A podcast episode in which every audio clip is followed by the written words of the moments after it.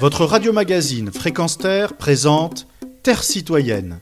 Vivre ensemble, c'est essentiel. Une chronique animée par Pierre Guelf.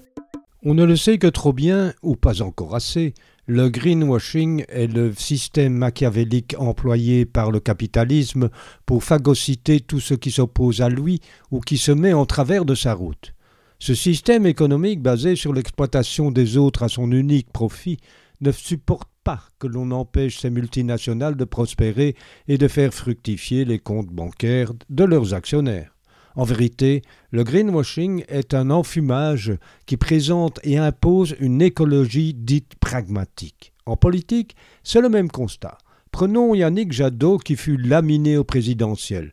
Comment pouvait-il en être autrement avec un discours anesthésiant qui n'est jamais sorti du ronron d'une écologie de participation et de compromission, au lieu, comme le clame Greta Thunberg, d'une écologie sans la moindre concession, la seule qui pourrait atténuer les méfaits du capitalisme ravageur?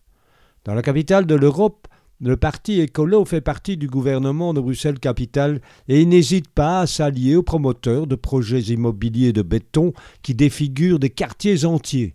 Faux motif avancé dans la commune de Woluwe-Saint-Pierre par la chef de file écolo locale Caroline Loire, il y a pénurie de logements sociaux. Ici aussi, c'est de l'enfumage. Il y a un million de mètres carrés d'immeubles vides à restaurer et à transformer en logements. En vérité, ces pseudo-écologistes s'avèrent être de véritables collabos du business immobilier et des politiques libéraux et conservateurs qui leur sont scotchés, en transformant un magnifique idéal en un discours marketing trompeur au détriment des citoyens.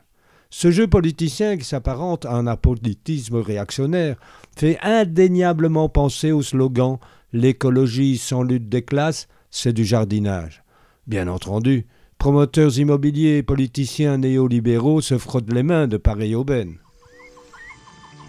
Retrouvez et podcastez cette chronique sur notre site fréquence